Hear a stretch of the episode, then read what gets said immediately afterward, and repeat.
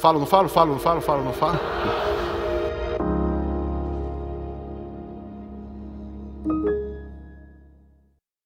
Que a graça e a paz do Senhor esteja sobre a sua vida, sobre a sua família, sobre o seu trabalho. Que alegria poder falar com você. Amém? Em Apocalipse capítulo 3, versículo 20, último livro da Bíblia, um texto lindo, maravilhoso, pregado há muito, esse versículo é muito pregado, muito falado, muito citado, muito lembrado. Ele diz assim: Eis que estou à porta e bato. Se alguém ouvir a minha voz e abrir a porta, entrarei até ele e com ele cearei e ele comigo. Que palavras maravilhosas, não é verdade? Que coisa linda essas palavras. Ou seja, Jesus primeiro aqui mostra o quanto ele quer estar conosco, quanto ele quer estar com você. Nós vemos nisso porque ele está batendo na porta. E isso é comigo, isso é com você, isso é com aquele teu vizinho, aquele seu colega, quem sabe está agora aí do teu lado, no teu trabalho, seu vizinho da sua casa, seu familiar. Ele está à porta e bate. Ele está à porta e bate, isso mostra insistência. Isso mostra o quanto ele quer estar com as pessoas. E ele insiste. E ele bate não somente para dar alguma coisa, não somente para dar qualquer benefício, ele quer ter comunhão. Ele bate nessa porta para que essa porta se abra e ele possa entrar no lugar mais íntimo da vida de uma pessoa. E assim eles poderem ter comunhão um com o outro. Comunhão, aqui fala: cearei com ele e ele comigo. Isso é maravilhoso, fala de comunhão, fala de mesa. Ceia fala de sentar-se à mesa e compartilhar uma comida ao redor né, de uma conversa, de uma, um aprendizado. Jesus fazia muito isso. E ele está usando esse exemplo. Eu quero entrar na sua casa, eu quero entrar na sua vida, no seu trabalho, no seu dia a dia, eu quero ter comunhão com você. Mas estou à porta, então, e bato. E se alguém ouvir a minha voz, perceba que ele está batendo na porta, mas também fala de ouvir a voz. Bater na porta fala de sinais que são liberados mostrando a boa vontade de Deus. Eu tenho certeza que Deus tem dado sinais para mim, para você, do quanto ele nos ama e do quanto ele quer. São sinais, são acontecimentos, são situações que acontecem né, ao nosso redor, mas também tem a voz dele. Deus fala, Deus tem uma comunicação, Deus tem uma palavra para nos dar. Sinais é uma coisa, voz é outra. A voz é a comunicação, a voz é o recado, a voz é o aprendizado, a voz é a revelação. Então, nós temos que ouvir tanto os sinais como a voz abrir a porta e deixar ele entrar. Isso vale principalmente para quem não tem Jesus, mas isso também vale para quem tem Jesus, porque tem muitas pessoas, ou muitas vezes nós mesmos estamos com os corações fechados, atarefados, e Jesus está dizendo assim: ei, pare um pouquinho, é só nós dois, eu quero entrar, deixa eu entrar aí nessa situação. Amém? Mas hoje o que eu quero conversar com você é sobre cearei com ele e ele comigo. Esse texto fala de comunhão. Eu fico pensando e pensando na palavra comunhão, que é a palavra koinonia. Hoje também li um texto que fala, Paulo fala que Cefas, João e Tiago deram a Paulo e Barnabé as destras da comunhão, ou seja, é, abrindo um, um lugar exclusivo, um lugar especial de comunhão. Deus também nos dá a sua destra de comunhão, nos coloca à sua direita, nos coloca assentados com Ele isso fala de confiança, de lugar especial, de lugar privilegiado. E o que, que acontece nessa comunhão? Sobre o que é conversado nessa comunhão? Eu, eu tentei aqui resumir em quatro pontos. Por que ou o que acontece nesse momento de comunhão? Eu coloquei aqui provisão, proteção, edificação e propósito. Provisão, proteção, edificação e propósito. Essas quatro coisas, para mim, revela uma característica de comunhão. A comunhão fornece para nós, ela gira em torno desses quatro pontos. Eu vejo assim. É... E eu queria colocar isso também porque isso é característica de paternidade. Ou seja, a paternidade é provisão, proteção, edificação e propósito. Aqui, quando a gente fala de provisão, nessa comunhão com Deus, o Senhor provê, traz provisão através da comunhão. A Bíblia diz: O Senhor é o meu pastor. Eu gosto de uma versão que diz assim: O Senhor é meu pastor e ele não me faltará. Ou seja, a maior provisão é a presença dele. E porque Ele é o pastor, Ele é o responsável para trazer provisões para a nossa vida. Isso é maravilhoso. É Ele que nos guia a pastos verdejantes e a águas de refrigério, nos faz descansar, nos faz repousar em lugares de refrigério. Isso para mim isso fala de provisão. Pastoreio fala de provisão. Deus trazendo recursos, recursos para viver, recursos financeiros, alimento, vestuário, moradia e por aí vai, conforto, né? E, e aí vai. Então, provisão. Então, eu queria que você entendesse isso e guardasse isso no coração. Na comunhão com o Senhor, Ele trará para nós, revelará para nós, mostrará para nós a sua provisão em todos os seus sentidos. Existe a provisão maior que é o Espírito Santo. Jesus disse assim: ide por todo mundo, pregar o evangelho e assim, tá, tá, tá, tá, tá, tá. Ou seja, ele, ele dá uma tarefa, que é, vai falar de propósito, mas isso é outro ponto. Mas ele dá uma tarefa e ele também dá um recurso para que essas tarefas sejam executadas.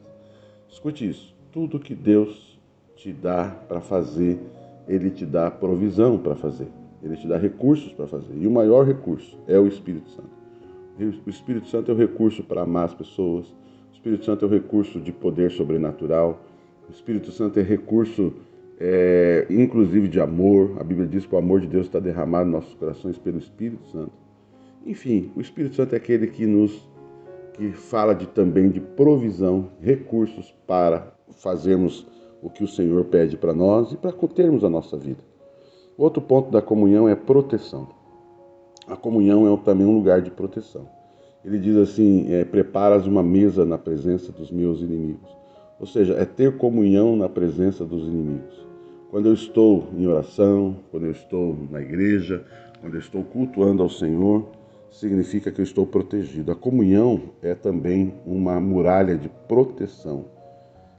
O texto diz, a Bíblia diz: Estarei convosco até a consumação dos séculos.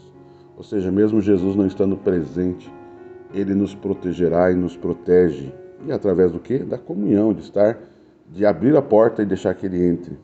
A Bíblia diz também que colocará anjos para guardar os nossos pés de tropeçar. Lá em Tiago também diz: aquele que é poderoso para nos guardar de tropeçar. Outro texto também que Jesus disse: Conhecereis a verdade, e essa os libertará. Ela nos libertará de entrar em problemas, dificuldades, embates da vida, mas também, se caso entrarmos, cairmos em alguma cilada, a verdade também nos protegerá para sair de lá. Né? Então, a proteção. A proteção para não entrar, mas a proteção também para, durante um processo de prova, não sermos destruídos, não sermos consumidos. Isso tudo porque conhecereis a verdade. A comunhão nos protege. A comunhão e na comunhão estamos protegidos. Outro ponto aqui da comunhão é edificação. Acontece no momento de comunhão com o Pai, de coinonia, destra da comunhão, acontece edificação. E conhecereis a verdade, de novo o mesmo versículo. E conhecereis, agora eu quero focar aqui no conhecereis. Ou seja, eu vou levar vocês a conhecer o que não conhecem, a descobrir o que não sabem. Revelar os mistérios ocultos eu revelarei a vocês. Outra palavra de Jesus é sede meus discípulos. Ou seja, eu tenho, eu quero ser mestre para vocês, eu quero que vocês sejam discípulos. Aqui está falando de colocar-nos numa condição de mestre e aluno ou seja, eu quero ensiná-los. O texto também diz em Efésios: até que todos cheguem à estatura de varão completo. Ou seja, ele fala de edificação, os ministérios, os propósitos diversos que existem.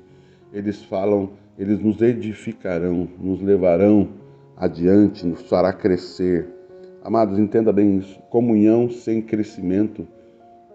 Se não existe crescimento, existe algo errado. A comunhão com Deus leva-nos a crescer leva-nos a amadurecer. É, o texto também diz em 1 João: Vós tendes a unção que vos ensina todas as coisas. De novo, aqui a palavra ensina, edificação. Amados, a comunhão nos leva a crescer, a aprender. E por último, quero falar sobre esse propósito. Propósito. A comunhão fala de propósito. Numa mesa de comunhão, o Senhor revelará os seus segredos para conosco, para a nossa vida no momento de comunhão, nós vamos descobrir o que o Senhor deseja, o que Ele quer, o que Ele gostaria que acontecesse, fosse feito. Aí vai haver voluntariedade para dizer: Eis-me aqui. E também vai haver também uma palavra dele, olha, eu tenho essa missão para você, eu tenho essa tarefa para você, eu tenho esse propósito para a tua vida. E esse propósito para a tua vida não é somente enriquecer você. Isso fala de provisão. Aqui propósito fala de você ter algo que abençoa vidas através do reino de Deus. É um propósito no reino. Nós não podemos confundir uma condição de sobrevivência ou mesmo de enriquecimento, uma, algo que Deus nos dá para abençoar nossa vida financeiramente. Isso é sim propósito também, né? um ministério, uma tarefa, uma, uma, algo pelo qual Deus nos abençoa financeiramente, patrimonialmente. Mas lembre-se, propósito para mim tem a ver com revelação do que Deus quer que eu faça no reino, para o reino, onde pessoas serão beneficiadas. Né? Então, isso aqui é um ponto muito importante nós aprendermos, ok? Então, propósito fala de missão, de chamado, de vocação. É, lá em Efésios também diz: deu uns para apóstolos, profetas e assim por diante. Ou seja, tem uns para isso, outros para aquilo. Ou seja, eu e você temos propósitos específicos, ok? E qual, tendo em vista o que? A edificação do corpo de Cristo. Então, propósito tem a ver com algo que você faz no corpo de Cristo. É, nesse mesmo texto ele começa dizendo: não, eu rogo que vocês andem como é digno da vocação de vocês.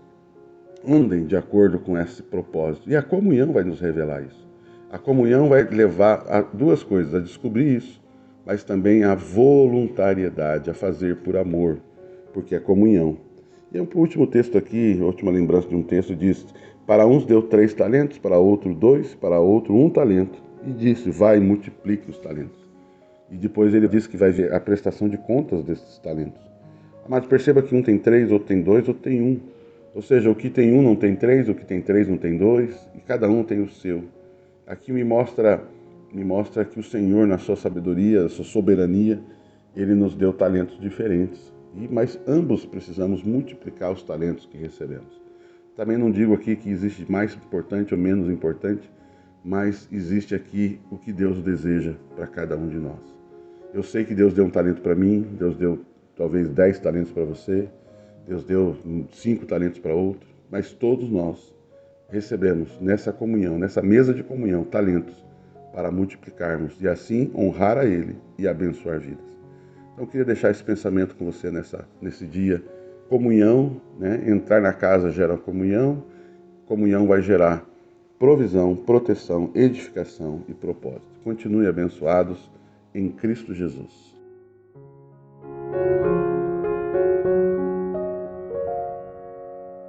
Sou o pastor Papi Casarini e este é o podcast Falo ou Não Falo. Compartilhe essa mensagem para que mais pessoas sejam edificadas e me siga nas redes sociais. Continue abençoado.